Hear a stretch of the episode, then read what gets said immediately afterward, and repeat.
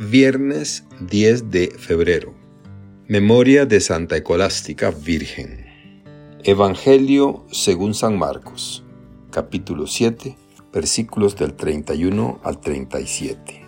En aquel tiempo salió Jesús de la región de Tiro y vino de nuevo por Sidón al mar de Galilea, atravesando la región de Decápolis. Le llevaron entonces a un hombre sordo y tartamudo y le suplicaban que le impusiera las manos. Él lo apartó a un lado de la gente, le metió los dedos en los oídos y le tocó la lengua con saliva. Después, mirando al cielo, suspiró y le dijo, Efetá, que quiere decir ábrete. Al momento se le abrieron los oídos, se le soltó la traba de la lengua y empezó a hablar sin dificultad. Él les mandó que no lo dijeran a nadie pero cuanto más se lo mandaba, ellos con más insistencia lo proclamaban. Y todos estaban asombrados y decían, qué bien lo hace todo, hace oír a los sordos y hablar a los mudos. Palabra del Señor. Gloria a ti, Señor Jesús. Reflexión.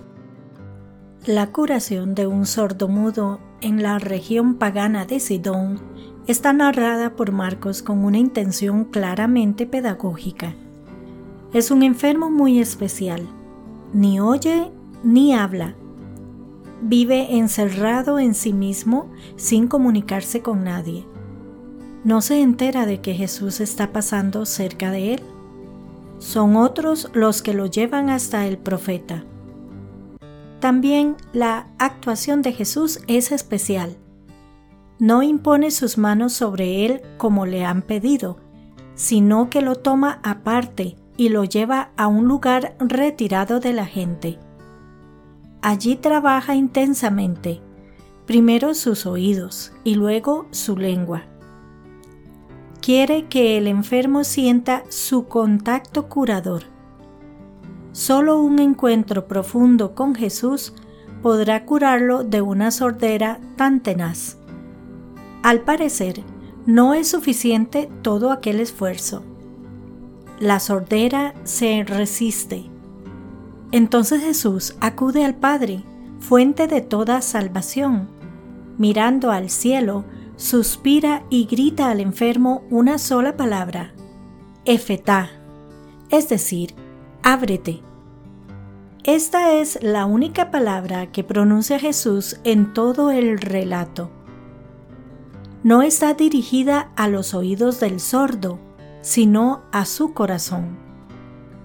Sin duda, Marcos quiere que esta palabra de Jesús resuene con fuerza en las comunidades cristianas que leerán su relato. Conoce bien lo fácil que es vivir sordos a la palabra de Dios. También hoy hay cristianos que no se abren a la buena noticia de Jesús ni hablan a nadie de su fe.